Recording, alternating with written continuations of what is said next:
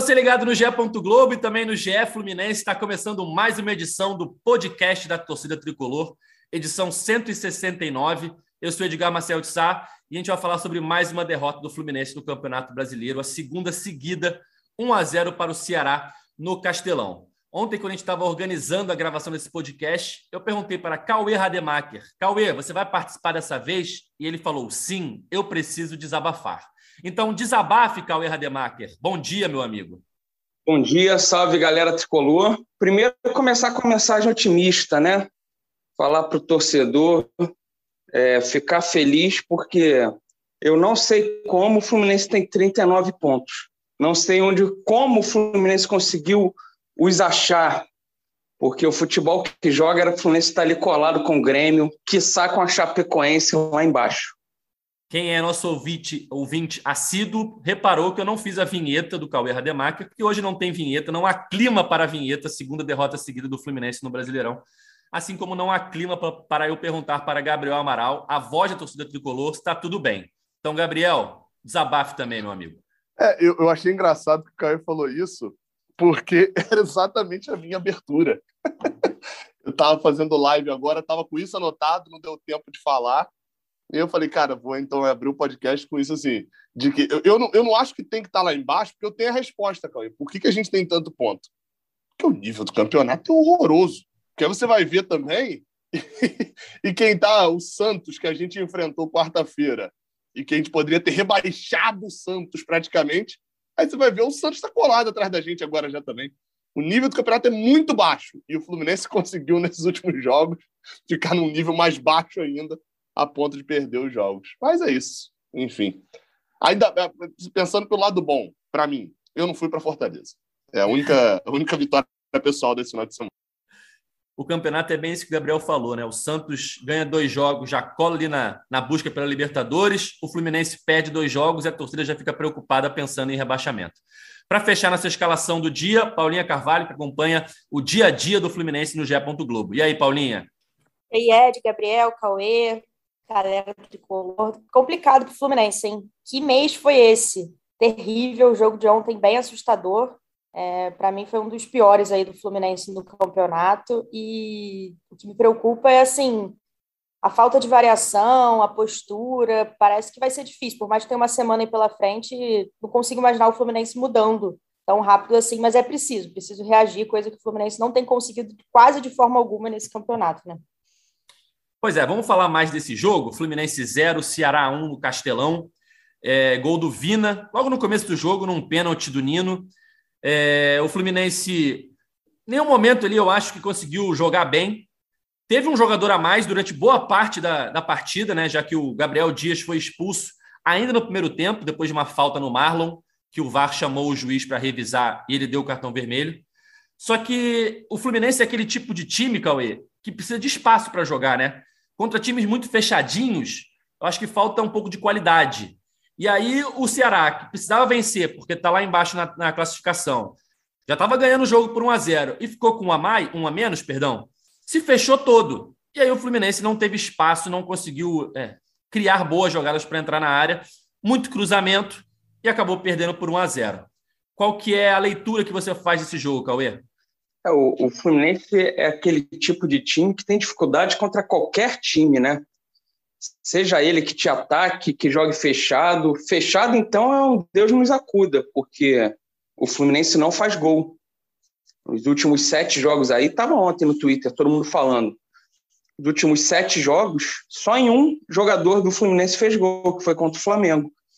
Depois ganhou com gol contra o Atlético Paranaense, passou em branco aí cinco jogos. É, é assustador esse ataque do Fluminense, a forma como o Fluminense não consegue criar jogada ontem, de repente, talvez foi a pior atuação do Fluminense no campeonato, sabe? E olha que teve atuação ruim. Mas igual ontem, assim, já começa tudo errado. Porque começa com Caio Paulista titular. Caio Paulista não joga nada, mas há muito tempo, há muito, eu não lembro quando que ele voltou de lesão tem dois, já são uns dois meses, um pouco mais, um pouco menos, mas desde que ele voltou ele não joga nada. E, e o Caio Paulista tem uma moral no, no Fluminense que eu só vi Renato Gaúcho e Fred terem, sabe? é intocável. Até quando ele não entrou em campo, o treinador pediu desculpa publicamente a ele por não ter colocado o Caio Paulista. Assim. E o cara que o Caio Paulista foi um cara útil aí no, nos seis primeiros meses, até se machucar, ele não joga nada muito, né? ele erra tudo, ele erra coisas básicas, ele vai driblar, esquece a bola, sabe? E o Marcão continua escalando ele como titular, e aí com isso, bota o Arias ao que parece fora de posição, que assim, a gente o que viu do Arias naqueles jogos de Santa Fé, o Arias pela esquerda, aí bota o Arias por dentro, a gente até aqui, eu até falei que de repente lá atrás poderia ser uma alternativa para o Fluminense ficar mais ofensivo, mas a gente já viu alguns jogos que o Arias não tem o menor cacuete para jogar ali de meia, sabe? Não está jogando nada. Ontem ficou até o fim do jogo. Eu, no fim, até tinha esquecido que ele estava em campo. Tenta aproveitar ele na esquerda. Tira o Caio Paulista. Não dá para o Caio Paulista continuar titular do, do Fluminense. O Fluminense ainda gastou uma grana violenta aí no para comprar 50% do Caio Paulista. Enfim, é um time que você já tem um Caio Paulista que não está jogando nada. Aí o Ares não está jogando nada no meio. Aí o Abel Hernandes ontem não tocou na bola.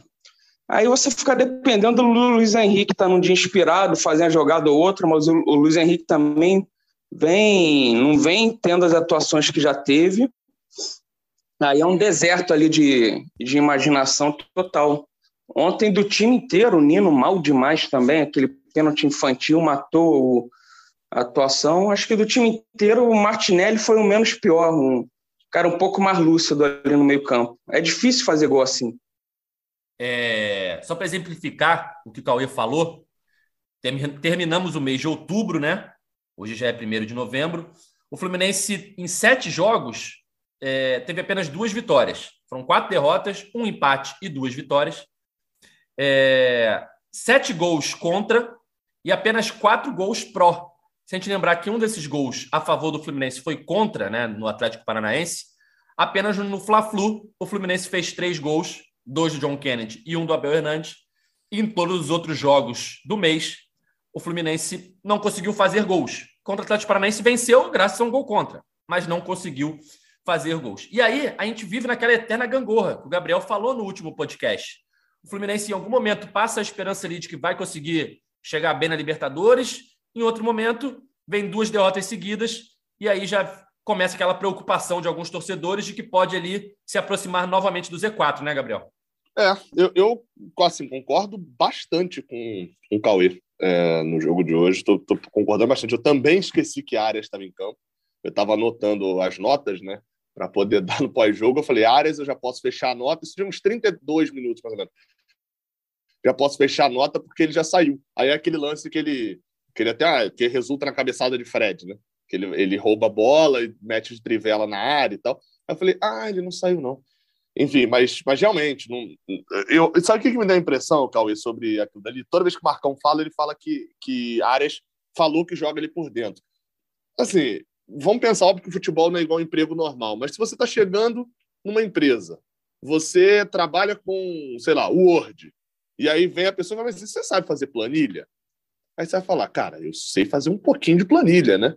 Mas eu não trabalho com isso. Mas o que você vai responder? Não, não. Não sei, não. Só faço Word e acabou. Você não vai fazer isso. Você quer mostrar serviço.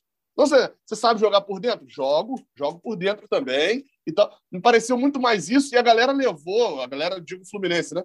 Como uma regra. Mas por que, que levou como uma regra? Você até ser repetitivo para quem ouve direto. Quem tem para jogar por dentro? A, a, a volta agora Marcão, eu até acredito que Marcão vai mudar, tá? Para o jogo contra o esporte, porque vai ser o terceiro jogo seguido de um time retrancado, porque contra o Santos foram 15 minutos de. de aí sim, eu acho que 15 minutos de, de mau futebol do Fluminense, de um futebol inesperadamente ruim, de um, de um outro time atacando e o Fluminense não sabendo contra-atacar. Então, ou seja, teve espaço e não jogou. Agora, o jogo contra o Santos, após o gol, e o jogo contra o Ceará inteiro, porque o gol foi no início, foram jogos iguais ao que vai ser contra o esporte, um time com a bunda na parede e o Fluminense tendo que transpor a defesa adversária. Então, acho que o Marcão vai mudar. Agora, sabe para onde é que ele vai mudar, provavelmente? De volta para os três volantes. Ele vai fazer o quê? Vai botar Gabriel Teixeira, que tem 10 minutos, entrou em 40 dias, ele jogou 10 minutos e tem duas lesões nas costas. para jogar ali por dentro? Não vai. Ele vai fazer o quê? Vai botar é, Casares, que está fora de dois jogos e não joga um tempão por causa de problemas pessoais. Não vai. Ele vai voltar para os três volantes. E talvez volte para os três volantes bancando o Caio Paulista com a entrada de John Arias é, pela, pela esquerda. Eu, eu, gostei dessa lembrança do Cauê realmente. Oi, pode falar, Cauê. Não, ou ele vai botar o. Só completar, ele vai botar o John Kennedy marcando o lateral e o Fred enfiado ali entre os zagueiros. Boa, pode ser também. É porque eu, eu realmente acredito que eh, John Arias não vai continuar titular ali pelo meio. Então, nessa, nessa hipótese aí, John Arias ia para o banco, né? Não, não você está falando aí, é John Arias e Caio Paulista para o banco, né? Isso, isso, isso. Ah, então. então, assim, eu, eu, eu, Pode ser, é outra alternativa. Eu tinha esquecido da volta de John Kennedy, né? Agora, é, é, assim, é complicado. Essa de Caio Paulista achei muito interessante, que eu realmente não lembrava assim, disso. Não, não era algo que tal, mas realmente o Day Helman pede é, é, assim, Caio Paulista não parece ser um jogador muito difícil, mas dá a impressão de que ele é difícil de, de, de lidar dentro do grupo. Não sei que, que se não vai estourar. Mas assim, quem é Caio Paulista também para estourar o grupo do Fluminense, né?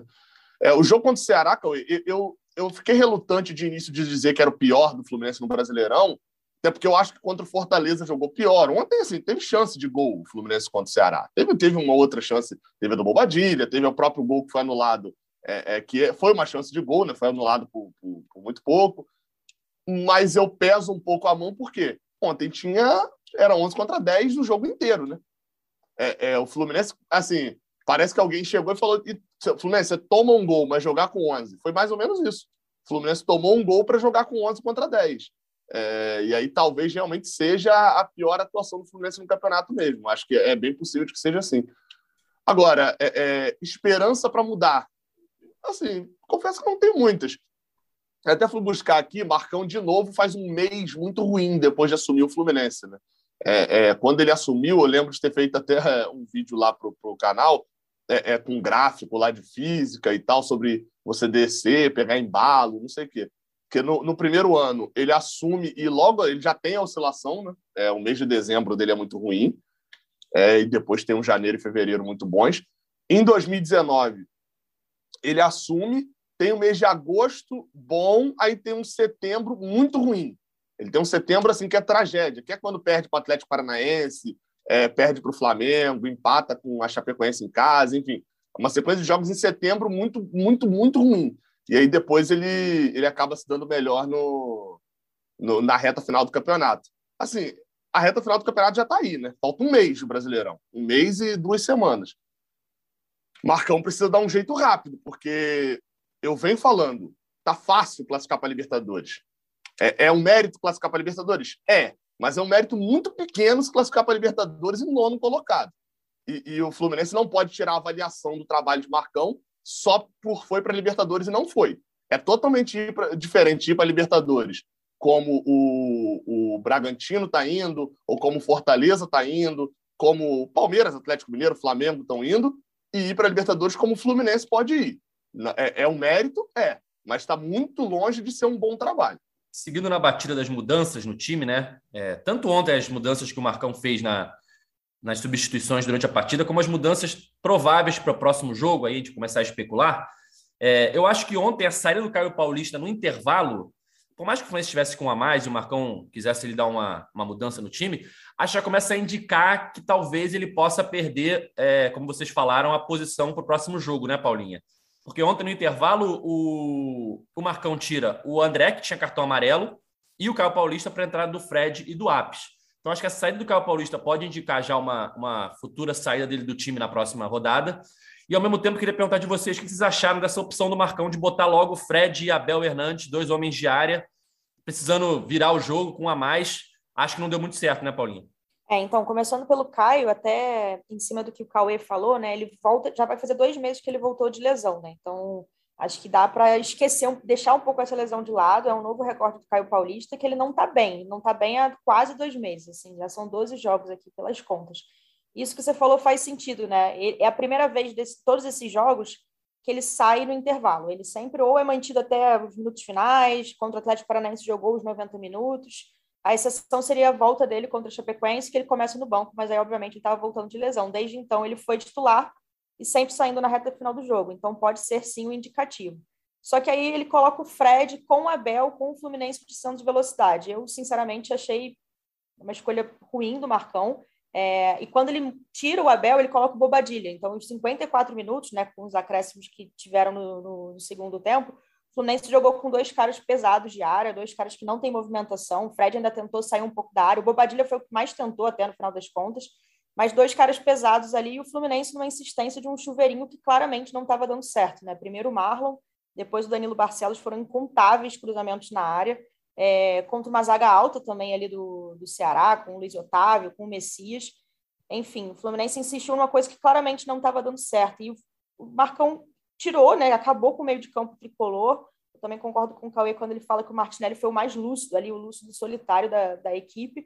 Ele acaba com o meio de campo tricolor e coloca um milhões, né? Um open bar de atacantes lá na frente, atacantes que não têm essa, essa característica de criação. É, eu estava contando aqui com as substituições, óbvio que alguns atacantes entraram em lugares de atacantes, mas foram sete que atuaram ontem contra o Ceará. E o mais curioso disso tudo é que dos sete atacantes, assim, teve a finalização né, para fora, a cabeçada do Fred, de fato foi um lance perigoso, gol anulado, e o chute do Bobadilha ali na reta final, que acho que foram as três melhores chances do, do Fluminense. Mas a única defendida foi do lateral, foi do Samuel Xavier, foi quando o Fluminense conseguiu obrigar o João Ricardo a minimamente trabalhar na partida. E assim, pelo scout né, da, da TV Globo, nem foi considerado uma defesa difícil. O Ceará que conseguiu que o, que o Marcos Felipe fizesse uma defesa difícil. Então, o Fluminense com sete atacantes conseguir fazer uma finalização ao gol, tá bom, duas com, com gol anulado, é muito pouco, assim, né? A cabeçada do Fred, eu acho, por mais assim, nossa, foi um, foi um bom lance, mas ao mesmo tempo eu acho que ele perdeu um pouco aquele gol. Ele, tá, ele consegue se antecipar bem do Messias e acaba cabeceando, é, mandando para fora, sendo que estava com o gol ali para frente, assim, todo para ele, né?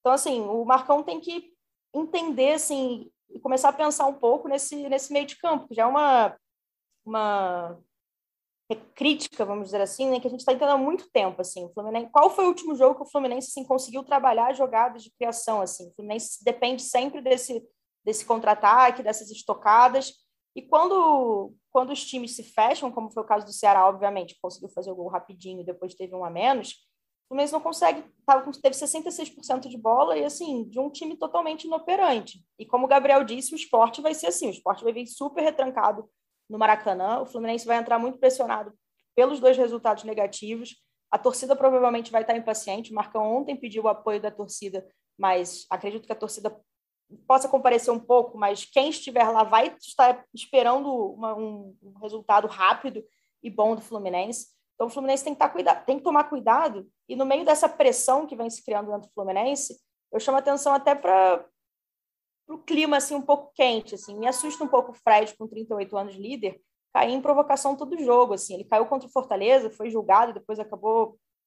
Foi julgado na última sexta, acabou sendo absolvido por unanimidade.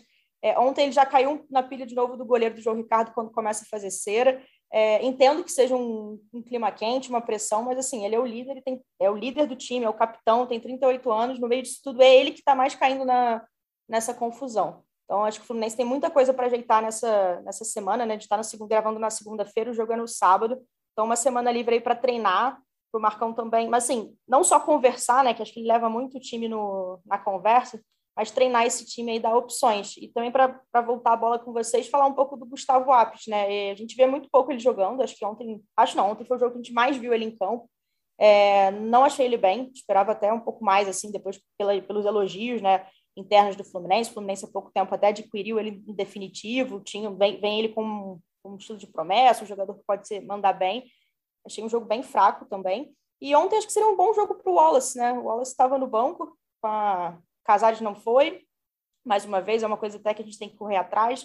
O Gão segue machucado, o Fluminense tem poucas opções ali para esse meio de armação. O Wallace estava ali, podia ser um cara que poderia ajudar o Fluminense. Aí, ah, a gente tinha garantia que ia dar certo? Não, não tinha, mas a gente tem quase garantia que o que o Marcão fez não daria. Então, acho que vale o Marcão parar de insistir um pouco em algumas peças e tentar encontrar variações dentro do que ele tem. Cauê, o que você achou das mudanças ali da, que o Marcão tentou durante o jogo para furar a retranca do Ceará, né? O Ceará se fechou depois do jogador expulso. E o Fluminense pouco criou, né? Teve a chance do Fred, teve o gol lado do Luca, teve o chute do Bobadilha, mas foi pouco para quem teve um jogador a mais durante mais de um tempo de jogo, né? É, é, foram terríveis as substituições, né? Porque se você pegar, ninguém entrou bem num time que também não jogou bem. Aí quando você bota alguém, você espera que mude, mas pelo contrário, até piorou. Mas você bota um Danilo Barcelos, vai esperar o quê do Danilo Barcelos? Foi chuveirinho na mão do goleiro o tempo inteiro. O Luca errou tudo, fez um gol anulado ainda. É, o Gustavo Apes, assim, é um garoto, nunca tinha visto ele jogar, no que eu não vejo o Sub-23. Eu queria só entender por que, que ele tem mais moral que o Matheus Martins, por exemplo. O que, que ele fez no Fluminense, o que, que ele faz nos treinamentos, para ele estar tá na frente, de repente, do Matheus Martins, ou entrar antes do Wallace. O Wallace, pô, o Wallace é um moleque que está lá há um tempão, tem jogado muitíssimo bem na base, no sub-20 sobrou, junto com o John Kennedy, e, pô, vai para o jogo e foi ontem só, e era um jogo que o Fluminense tinha mais espaço, com um a mais, você precisava ter alguém trabalhando bola no meio de campo. Mas aí o Fluminense bota os dois centroavantes até para brigar ali na área, mas se, se limitou a cruzar. E era tudo que o Ceará queria, ter um time alto, forte, ficou tirando todas as bolas lá. Não entendi essas escolhas do Marcão, sabe? O Wallace, para mim, tinha que ter entrado. O Matheus Martins podia estar na relação no lugar do Gustavo Apes. Não quero queimar o Gustavo Apes, que eu nunca vi jogar, é, mas eu não entendo essas preferências. Sabe? Por que o cara está na frente do, do Matheus Martins para iniciar um jogo, para ficar no banco? Fala, fala. Não, então, aí, assim, tentando explicar, né, apesar de, de concordar com a crítica. Imagino eu que seja por questão de idade, porque Gustavo Apes, apesar disso tudo, tem 22 anos, né? Gustavo Apes é 9,9, né? E, e Matheus Martins, por exemplo, se eu não estou enganado, está com 19 ou 18, acho que ele fez, chegou a, a, a 18 nessa temporada. Então, Isso. acredito eu que seja, seja por causa disso mesmo, então, de, de Matheus Martins. No caso de Wallace, assim, pelas polêmicas que eu lembro da, mais antigas, acredito eu que tem a ver com a demora dele subir, tem a ver com indisciplina, enfim, alguma coisa assim. Que foi a única, a única questão que eu acho. É, porque já é um pouco mais velho, né? O Wallace é da geração John Kennedy. Da geração John Kennedy, não, é Isso. da geração Luiz Henrique. Matheus Martins já Luiz é de uma geração Kaique. Já é de uma geração Kaique, né? Por exemplo. É, é uma geração o... bem mais nova que fez 18 anos esse ano. A gente tem que ver como é que tratam também esses garotos, né? Porque o André falava, ah, teve indisciplina com o Roger, por isso que o André não sobe. É... Acho que, acho que às vezes André o, não era nem só indisciplina. O cara vai, é, o cara vai vendo tanta, tanta gente ruim subindo na frente também que deve ser duro às vezes, né? Mas, enfim, o, o negócio a Paulinho falar, ah, vamos ver o que, que o Marcão consegue, porque está muito ruim. O, o Marcão não vai conseguir fazer o Fluminense jogar bem agora, faltando um mês para acabar o ano, sendo que o Fluminense jogou mal o ano inteiro, né? A gente outro dia somou o quê? Quatro, cinco boas atuações no ano. Aí, se você bota esse último Fla-Flu, são as cinco ou seis. O Marcão tem que arrumar um jeito aí do Fluminense fazer mais seis pontos para chegar aos 45 ou tentar 15 para ir para para Libertadores aí, que eu vejo cada vez mais como improvável pelo futebol que o Fluminense joga. Porque num ano de 60 e poucos jogos já que o Fluminense já fez, você tem cinco ou seis boas atuações, é um ano completamente perdido, sabe? É só torcer muito para que os erros, os muitos erros em contratações, nas péssimas contratações desse ano, não né, sirvam de lição para não se repetir no ano que vem. Ô, ô Cauê, só um detalhezinho, Edgar, antes para algo que a Paulinha falou, que eu acho que não vai acontecer, que é da questão da torcida. Eu acho que a torcida vai ter, se bobear, vai ter menos gente ou vai estar num clima pior do que os outros dois jogos que a gente viu dentro de casa. Eu estou excetuando o jogo com o Flamengo. Eu também acho. Eu acho que vai ser um público eu menor. Se for, é, não, na verdade, não... acho, que eu me, acho que eu me fiz, eu acho que eu me fiz entender errado. Eu também acho que o público não vai ser bom. Eu acho que quem tiver também não vai estar paciente. Então, o Fluminense, além de tudo, vai ter que vai ter essa pressão interna, assim, sabe? De ah, quem estiver sábado... presente no Maracanã, sabe? E é sábado, 9 horas da noite, né? Um horário gostoso pro, pro torcedor aí no Maracanã. Para assistir um ótimo futebol, né? assim, é, e, e, esse jogo trocou de horário, cara, porque ele era domingo 8 e meia também, que é aquele horário maravilhoso também, né? Trocou é ruim pelo péssimo. É. Mas o, eu, a gente até falou aqui depois da vitória no Fla-Flu, né? Agora o Fluminense tem dois jogos fora, pô, tentar pelo menos fazer quatro pontos, que traz a torcida de novo para junto, porque a relação com a torcida não foi boa ali contra o Fortaleza Atlético Goianiense. Aí ganhou o Fla-Flu com, com o torcedor perto, mas agora o Fluminense está consegui, eh, tá conseguindo ir com a carga muito mais negativa para esse jogo com o esporte. E é aquele negócio: se, se não fizer um gol logo, os aplausos vão virar vaias com certeza.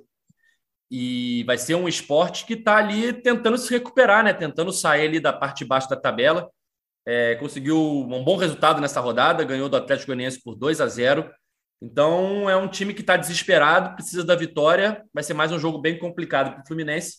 É, Encerrou-se aquela sequência né, de cinco jogos que o Fluminense tinha, é, sendo quatro jogos fora de casa e um clássico. E dos 15 pontos em disputa, o Fluminense ganhou apenas seis. Ou seja, como a gente falava, aí o Cauê dizia que se nesses últimos dois jogos tivesse conseguido três ou quatro pontos, ficaria de bom tamanho, mas não conseguiu. Conseguiu zero pontos nos últimos dois jogos e totalizou apenas seis nos últimos 15, nessa sequência complicada que o Fluminense teve entre quatro jogos longe do Rio de Janeiro e um clássico contra o Flamengo. Mas antes de a gente falar um pouquinho mais. Eu, Pode falar, Gabriel. Eu, não, então, é só para fechar. Eu acho que isso, inclusive, diz muito sobre o que a gente pode esperar do Fluminense, tá? É, desses 15 pontos, ou a gente ter conquistado seis, eu diria que foram os seis mais improváveis, não? É, é, porque era Santos, era é, Ceará fora de casa, dois times da parte de baixo da tabela, e eu tô, tá me faltando qual era o, prim, foi o primeiro jogo dessa sequência. E Corinthians. Corinthians. Isso. Então, assim, eu, eu, o Corinthians também era improvável da gente conseguir ponto, assim, mas se eu vou parar pensar, os dois jogos mais difíceis eram Atlético e Flamengo. É, acho que pela lógica era isso. Talvez Imagina... Atlético ou Corinthians, né? Imagina, Gabriel, se não tivesse ganho esses dois jogos, hein? Ah, meu é, pai. Não, mas aí, Cauê, é, o, o, meu ponto é, é, a sequência do Fluminense agora tem aí, tem esporte e, e Grêmio e depois tem Palmeiras. Desses três jogos, talvez o mais possível do Fluminense ganhar, olhando o retrospecto, seja Palmeiras. Do, do, pelo jeito de jogar, pelo tipo, a dificuldade que o Fluminense tem de criar uma jogada, a facilidade que tem de levar gols é, é, é, e não agir depois desses gols que, que levou. O Fluminense perdeu de zero. O Fluminense tem seis derrotas no comando de Marcão, se eu não estou enganado. Cinco foram de zero. O Fluminense leva gol, ele não, não é que ele não consegue empatar, não, não, ele não faz gol depois que ele leva o gol. Então, ele assim, nem cria. Acho... Tem nem a chance, né, Isso. né, para lamentar. Então, então assim, acho que é, é, diz muito sobre esse Fluminense, o quanto que ele é, tá Robin Hood nesse campeonato, mas na verdade ele é Robin Hood quase que na essência, né? Ao mesmo tempo, Gabriel, as duas vitórias vieram nos dois jogos em que o adversário tinha ali um foco também na, na Copa do Brasil, né? O jogo contra o Atlético Paranaense foi antes da primeira partida do, contra o Flamengo, na semifinal, e o jogo contra o Flamengo foi justamente entre as duas partidas contra o Atlético Paranaense. Então, eram dois times que estavam com foco na Copa do Brasil naquela semana e que pouparam alguns jogadores, então não foram com a sua força máxima ali, 100%. É, um jogador, algum jogador que estava sentindo dor não foi para o jogo, um jogador mais cansado não foi para o jogo. Então o Fluminense aproveitou essa, essa oportunidade e venceu os dois jogos. Nos três jogos que os adversários estavam focados no Brasileirão, com seus times ali, força máxima em teoria, e precisando do resultado, seja para subir na tabela ou para sair da zona do rebaixamento, ali da parte de baixo, o Fluminense perdeu os três jogos, né? De alguma Exatamente. forma, a sorte tem que sorrir, né? De alguma forma, tem que ter sorte também, porque tá difícil.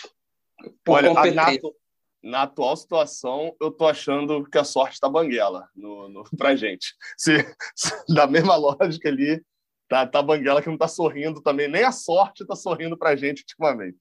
Só pra gente assim, Para ter sorte, precisa ter. Antes tem que ter alguma coisa, né? O Fluminense nem cria para dar sorte também, né?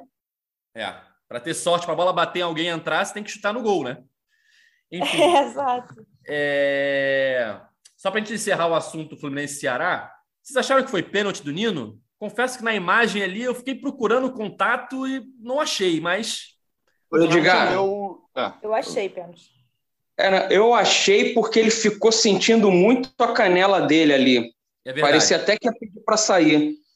Aí aquilo ali me deu a certeza que ele tocou no cara.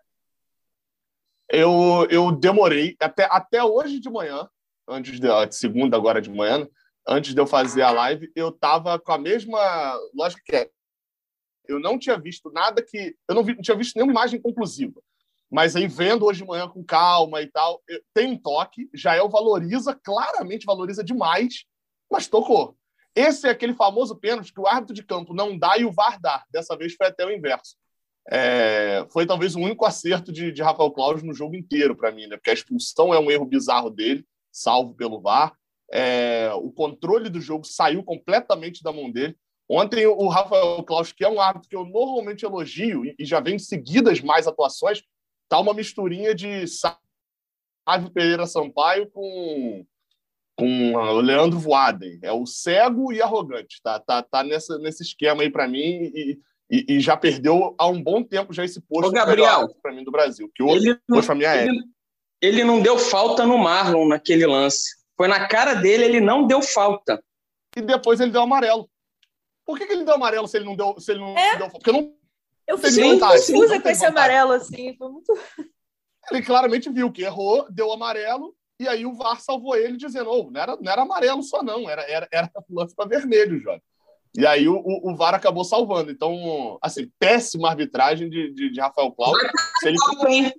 É o brasileiro ele... cotado para a Copa do Mundo. Então, se ele quer ir para a Copa do Mundo, meu amigo, esconde o, a, a, o videotape da, da FIFA desse jogo aí, porque esse jogo aí não vai credenciar ele para nada, não. E como eu sei que o Edgar vai, vai trocar o assunto, é, o único só que eu queria elogiar, porque estava bem pilhado no jogo. Não achei, como vocês estavam falando de lúcido, eu concordo que o Martinelli estava mais lúcido. Mas, para mim, o melhor em campo eu achei Samuel Xavier.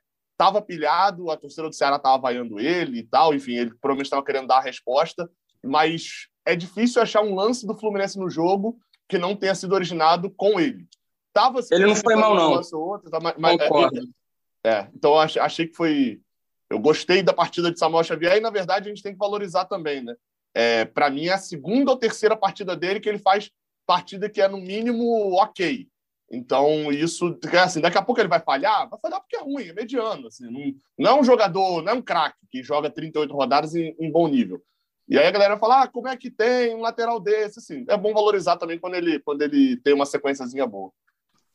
Só para finalizar o lance da expulsão, Cara, futebol brasileiro é complicado, né? O, tanto que os jogadores reclamam com o juiz em qualquer marcação é inacreditável. E com o VAR ainda é mais inacreditável, porque o juiz foi lá, viu a imagem, o cara dá uma tesoura voadora no Marlon, prende o pé do Marlon no, no chão, podia ter quebrado o pé dele. Ele vê aquilo ali, dá o vermelho e vem 500 jogadores do Ceará reclamar com ele e fica por isso mesmo, perda de tempo. Cara, se eu sou o juiz ali, eu só falava assim: olha só, eu acabei de ver a imagem, ele deu uma tesoura no pé do cara. Acabou. Se reclamar, vai levar amarelo. E continua, mas o cara não fala nada, né? Pelo menos ele fala alguma coisa que a gente não sabe o que ele fala. E continua uma reclamação enorme, mesmo diante de uma expulsão clara. E o jogador do Ceará chorando. Pô, cara, ele sabe que deu um carrinho ali bizarro.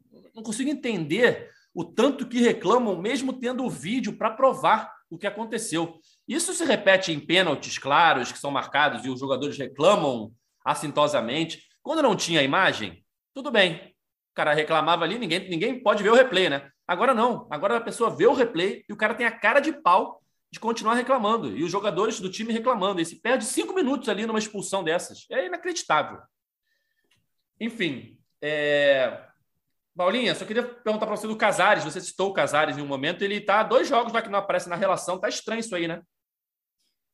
Tá estranho mesmo, assim, Edgar correndo atrás disso, né? O Casares no jogo contra o Santos, ele não viaja, né? E por problemas pessoais, a gente tentou apurar isso, não avançou muito, assim, de quais seriam esses problemas pessoais, mas contando aí com a volta dele para o jogo de ontem, né? Contra o contra o Ceará. Ele não vai para um reequilíbrio muscular, então a justificativa agora é outra, mas ele volta a não aparecer na, na relação. Estou devendo essa para vocês, vou correr atrás.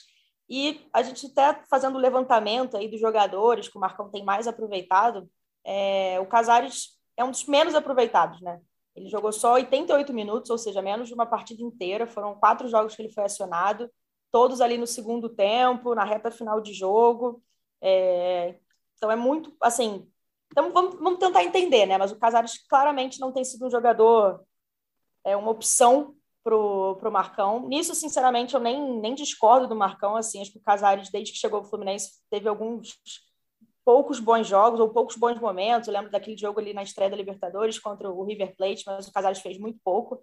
É, não estou falando que ele não não é para ele jogar, mas também vejo muita gente falando: ah, tem que botar o Casares. Não acho que o Casares fez nada até agora que justifique essa titularidade dele, enfim, pelo contrário. É, a, o peso dele parece algo preocupante, assim, vendo pelas imagens, né? Então vamos, vamos apurar, mas esse caso Casares está tá estranho de fato. Do, dois comentários sobre Casares. É, Casares está igual o Karate Kid, na verdade, a torcida do Fluminense Casares, né? Que é bota Casares, tira Casares, bota Casares. Quando Casares está fora é para botar Casares. Aí quando Casares está dentro é para tirar Casares. É, e outro detalhe é, teve um jogo aí, não sei se a Paulinha pode de repente lembrar disso. Eu, eu confesso não estou lembrando de cabeça se a situação foi essa. Mas não teve um jogo que Casares, acho que estava fora, estava é, relacionado para o jogo, saiu na, na, divulgação da imagem e, de, e depois não estava nos relacionados, entrou Gustavo Apes. Foi Casares? Foi isso? Acho que foi até um jogo fora, se eu não estou enganado. É, é Caramba, é... tentando lembrar, mas confesso que. Mas não teve uma situação dessa? Teve uma situação dessa, eu não estou lembrando se foi contra o Atlético, contra o Corinthians.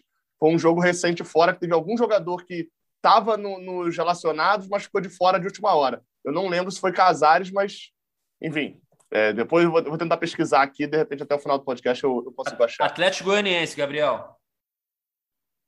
Foi Atlético Goianiense no, no, no, Maracanã? Foi.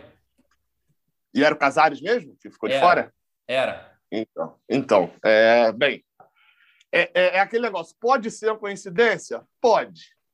Mas, né, aí a realidade está forçando a barra de tanta coincidência assim, né? Exatamente. É, vamos chegando ao, ao, fim do nosso podcast, mas antes de encerrar, eu queria pedir para o Gabriel contar um pouco mais da visita dele ao CT do Fluminense, que aconteceu recentemente. E ele conseguiu, ele, tá, ele entrou na sala do scout, né? E tinha lá um quadro com alguns nomes que o Fluminense está analisando.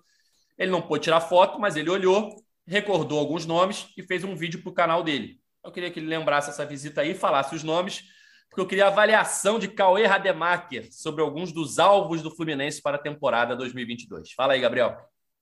É, só, só para deixar claro antes, tá? É, é, é entrei com autorização, né? Não sim, foi sim, 007. Sim.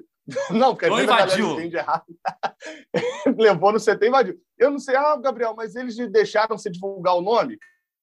Cara, eles levaram um jornalista dentro da sala do scout e falaram não tira foto. Não falaram não divulga os nomes, né? Então, né, o jornalista, o modo estava ativado.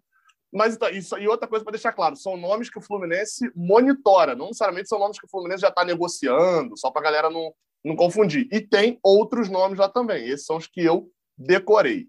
Mas vamos lá, é, pela lateral esquerda, então.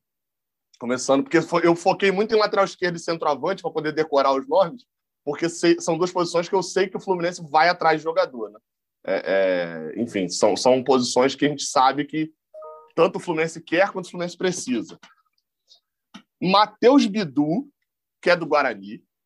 É, esse confesso que eu não conhecia antes, tá? Mas me pareceu ser uma super promessa. Ou seja, é bom, é jovem, o Fluminense não vai contratar, porque não tem dinheiro também, é caro.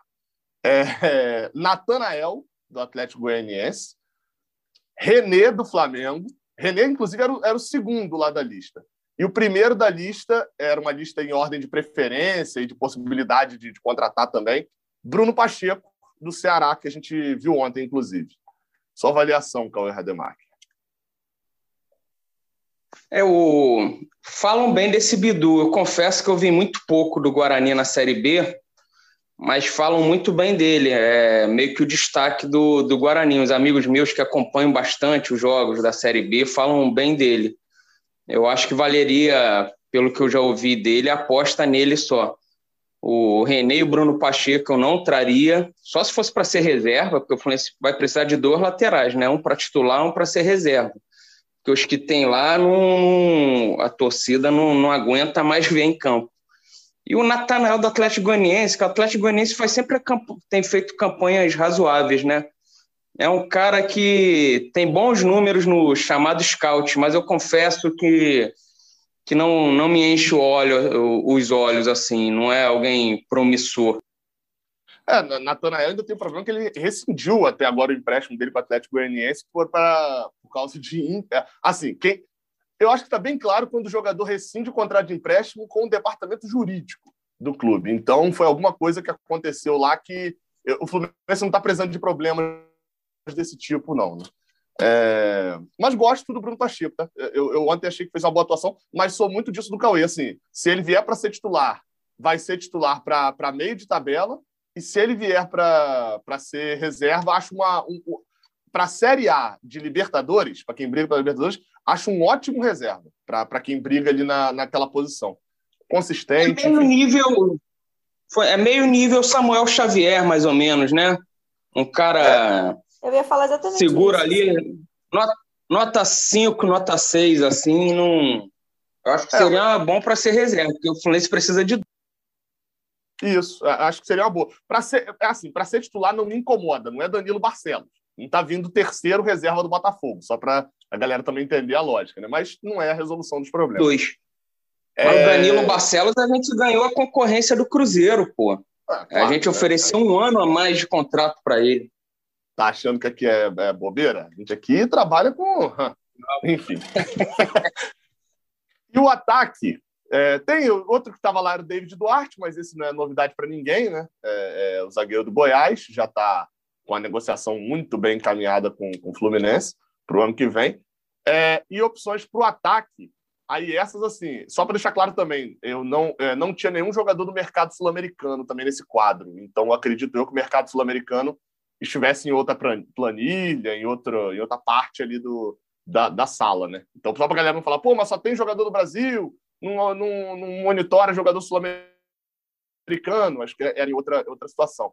Mas de atacante, assim tal qual o Matheus Bidu, tem aquele que eu acho que não é para ano que vem, acho que o Fluminense não planeja para ano que vem, que é David, do Fortaleza, que é um jogador que Fortaleza, para liberar, até consultei a galera lá que eu conheço, que, é, que tem canal sobre Fortaleza, que é jornalista cobrindo lá o clube, falou, cara, o Fortaleza quer fazer dinheiro com esse jogador, então é, assim, é basicamente é de 10 milhões para frente que o Fluminense teria que gastar.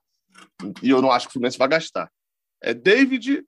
Aí tem outro que eu também acho que era, era mais para o ano passado, que de repente o Fluminense pensava, que é Robson, que também é do Fortaleza, né? Jogou no Coritiba. E dois centroavantes, só que assim, dois centroavantes que. Um até não botei no meu vídeo, porque eu lembrei depois que eu fiz o vídeo. É, que é Ítalo, do Bragantino, só que ele já renovou o contrato, né? ele renovou até 2023. Então, ele não, não entraria mais nessa conta a partir de agora. Ítalo e o outro é Renato Kaiser, que esse é o que eu acho que cabe mais no Fluminense e que eu acredito até que o Fluminense está mais perto de pensar em alguma coisa para 2022 com o Renato Kaiser. Então seriam esses quatro nomes. Eu não acho o Renato Kaiser ruim, não.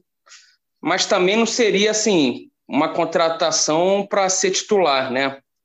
Eu não, não veria ele como um titular, mas seria um cara até interessante ali para compor. Esse David do Fortaleza, se eu não estou falando uma besteira muito grande, era um que começou no Vitória arrebentando, foi para o Cruzeiro, não foi tão bem, e foi para Fortaleza, né? Ele está bem agora no, uhum. no Fortaleza. Mas se, se querem fazer dinheiro, o dinheiro que o Fluminense tinha já foi todo investido em Caio Paulista. É por aí. É, e, e, só para reforçar também outra, outras coisas. Renato Kaiser. Quantos anos tem Renato Kaiser? Na minha cabeça, ele tinha 31. Não, ele é novo. Ele, é, tem 25. Eu olhei assim e falei, cara, não é possível.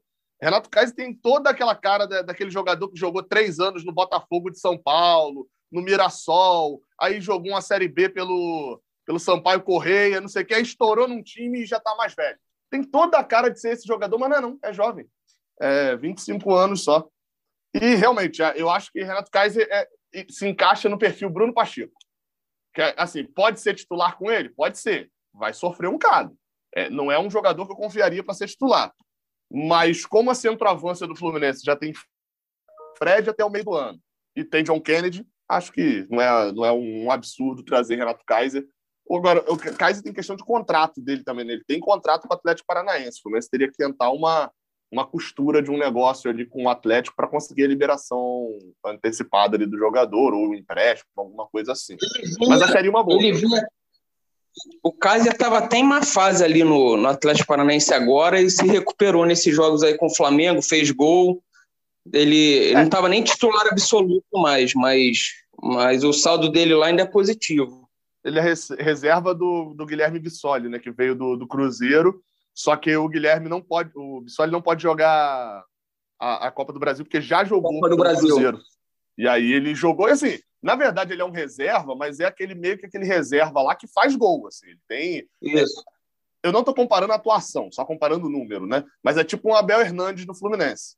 Abel Hernandes tem tem oito gols na temporada, que para um reserva é um número ok. Se for, é óbvio que a gente aqui avalia a atuação, né? Mas o é um Kaiser okay. no, o Kaiser ano, ano passado estava no Atlético Goianiense, não estava? Fez gol no Fluminense, incomodou o Fluminense bastante no. O Fluminense virou freguês do Atlético Goianiense. Ele Foi, incomodou é... bastante.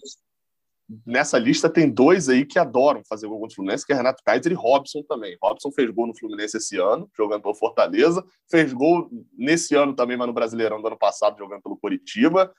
É, enfim, o Fluminense está indo buscar por, por, essa onda aí, daqui a pouco Wagner Mancini está no Fluminense, né? Porque é outro treinador também que, Deus me livre, o Fluminense não consegue ganhar. E tem Fluminense e Grêmio vindo aí, né? Enfim. Bem lembrado. Enfim, vamos chegando ao fim da nossa edição 169 do podcast GE Fluminense. Agradecer mais uma vez a Paulinha, Gabriel e Cauê nesse dia chuvoso do Rio de Janeiro. Valeu, galera, pela companhia. Valeu, Edgar. Eu peguei aqui só para um, uns números aqui falar para o torcedor. Peguei num grupo de WhatsApp, algum amigo mandou, eu fui conferir. É, dos últimos sete brasileiros, o nono colocado, que eu acho que é o que o Fluminense almeja, terminou é, cinco vezes com 53 pontos e outras duas, uma com 54 uma com 51. Então, se o Fluminense quiser ficar ali no bolo, tem que fazer mais uns 15, 16 pontos para tentar garantir um oitavo lugar ali, não depender de um nono no lugar. Para mim é bastante ponto para o que vem jogando. É, é isso, 50% de aproveitamento, né, praticamente, né? 15 pontos, faltam faltam nove jogos, é um pouquinho acima.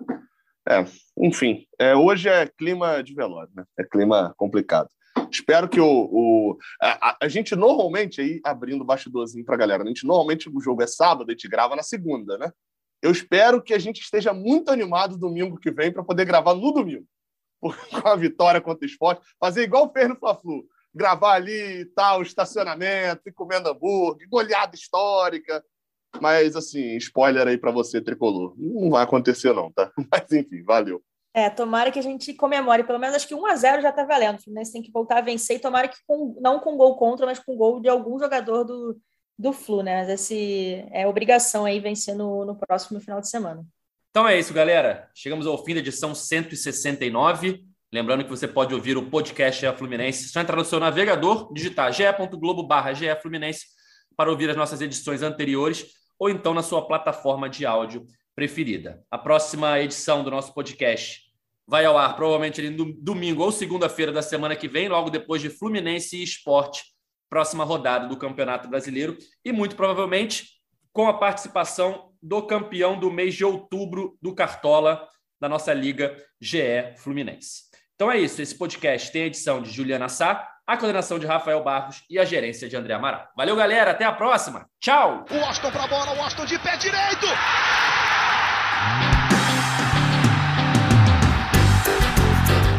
É o GE Fluminense.